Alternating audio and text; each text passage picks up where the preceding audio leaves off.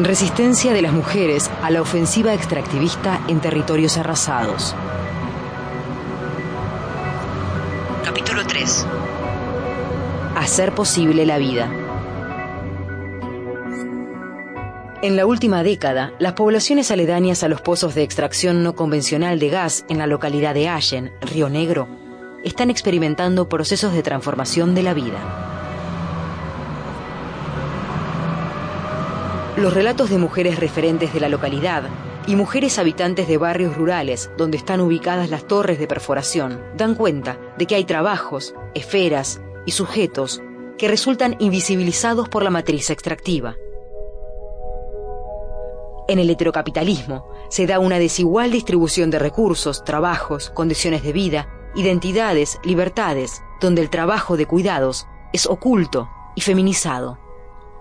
¿Cómo demonios se logra sostener la vida en un sistema que la está atacando y donde la vida no es responsabilidad colectiva? Amaya Pérez Orozco, economista feminista. Entonces, nuestra pregunta económica no se queda con saber, en saber que los mercados capitalistas están en el centro. Nuestra pregunta económica última entonces sería ¿y dónde se resuelve la vida? Y lo que decimos es que en el marco de una economía movida por la lógica de acumulación de capital, la vida se resuelve, entre otros elementos, a través de lo que llamamos los cuidados, los cuidados, los cuidados.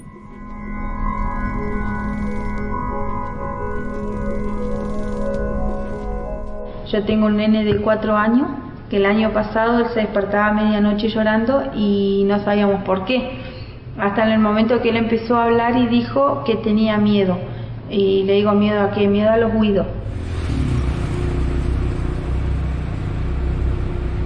Y yo le decía que el ruido estaba afuera y él le tenía miedo al ruido, claro.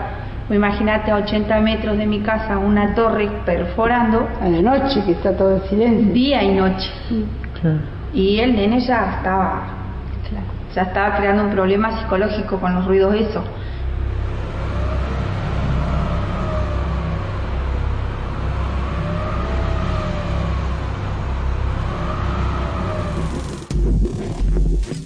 Eh, él trabaja, se va a la mañana y vuelve a la tarde, el mayor. Se va a la mañana a las 9 10, ya se va a trabajar, a podando. Y llega a la tarde. Los otros dos se van a la secundaria, llegan a la tarde. Y quedo con el chiquitito que lo manda a la escuela. Y ahí me ocupa mi mamá que limpiarle la casa, que ayude, que coma, porque a veces cuando está sola dice, no, no tengo hambre y no come. Así que tengo que darle la comida, le limpio la casa, me limpio acá, me voy para allá, cuido los animales y, y así mi día. todo Yo digo, yo parezco una vieja, digo, yo siempre la misma rutina, no tengo sábado, no tengo domingo, no tengo feriado. digo, siempre la misma cosa. Y bueno, y todo mi hermano dice, bueno, pero Diosito te vaya, te, siempre te va a ayudar, dice, porque vos siempre ocupándote la mamá. Le digo, pero ¿a qué me ayuda? Le digo, yo siempre la misma cosa, no puedo salir, siempre la misma rutina, le digo, yo canso. Claro. Esta es mi vida. Cristina Carrasco, economista y feminista, refiere. Hablamos de una sostenibilidad multidimensional que implica sostenibilidad económica, ecológica, social, humana, etc. Es la sostenibilidad de la vida. Y en esta sostenibilidad de la vida son fundamentales todo lo que llamamos el trabajo de cuidados.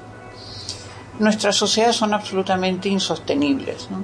Insostenibles, ya se sabe, se conoce mucho la insostenibilidad ecológica, pero no se habla tanto de la insostenibilidad de la vida desde los cuidados.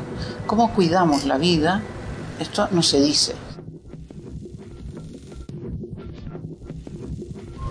Pues nosotros luchamos por lo- porque es algo que a nosotros nos interesa, la salud de nosotros. Eso por eso, no es porque lo hagamos por deporte.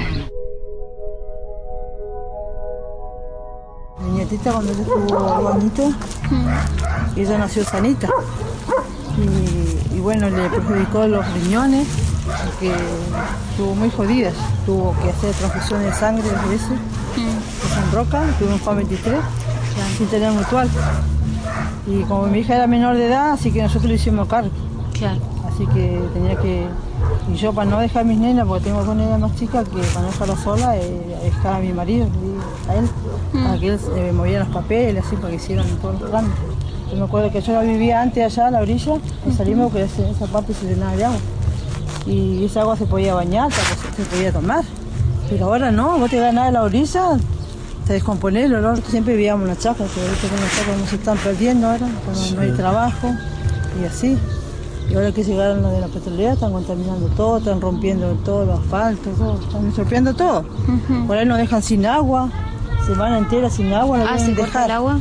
Nos vienen a dejar agua por bidones, un bidón por cada familia. ¿Qué vamos a hacer con un bidón? Con... ¿De esos bidones chiquitos? Ese sí, de 5 litros creo que. Lo vienen a dejar el municipio, sino la petrolera. Pero en invierno es todo un problema con el tema del agua. Y no tenía agua ni para lavar, nada. El agua de abajo está contaminada. Y aparte acá no sale agua. Yo nunca tuvimos bomba acá ni motor, nada. Así que no, es un cambio eh, muy grande de que llegaron a torre acá. En la voz de las mujeres se configura un relato sobre el extractivismo desde otras miradas. Un decir que prioriza el conocimiento de aquellas que han sido históricamente parte de la construcción de los territorios, con participación de trabajo tanto en sus propias casas como en tareas temporarias en la fruticultura. Mi hermano han cortado, han hecho movimientos, pero yo no, no puedo por el tema de mi hijo y yo me ocupo de mi mamá. Mi mamá tiene 74 años y yo tengo que estar pendiente que eh, ayudándole a limpiar, ayudándole al médico, eh, ocupándome de eso. Claro. Por eso mucho tampoco puedo salir a trabajar. Yo acá directamente, mi hermana me dice, yo te consigo un trabajo en el Cipoletti, pero te tenés que venir a instalarte acá. y yo le digo, ¿pero qué no tiene la mamá? La mamá tiene asma. Le agarro un ataque, ¿quién está ahí?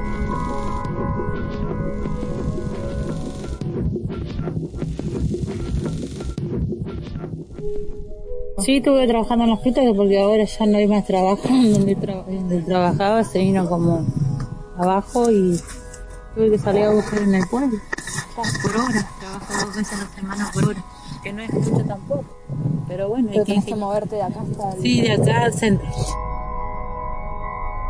Amaya Pérez Orozco señala. La responsabilidad de sostener la vida no puede ser una responsabilidad de los hogares ni de las mujeres, sino que tiene que estar desprivatizada y desfeminizada en el terreno de lo común y que ese es el elemento clave e implica incidir en las casas, en los hogares, en ese ámbito de la intimidad, de la privacidad que normalmente no queremos ver y no queremos tocar también desde posiciones críticas. ¿no?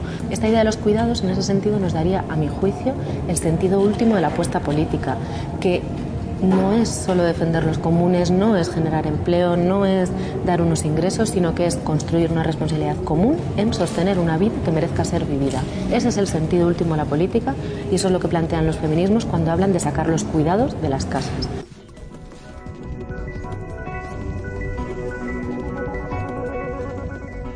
Allen es una localidad emblemática de la avanzada extractiva la matriz hidrocarburífera no convencional ha sido impulsada en la última década por los estados provincial y nacional. Se genera una disputa económica por el uso del suelo, destinado desde hace 100 años a la producción de alimentos.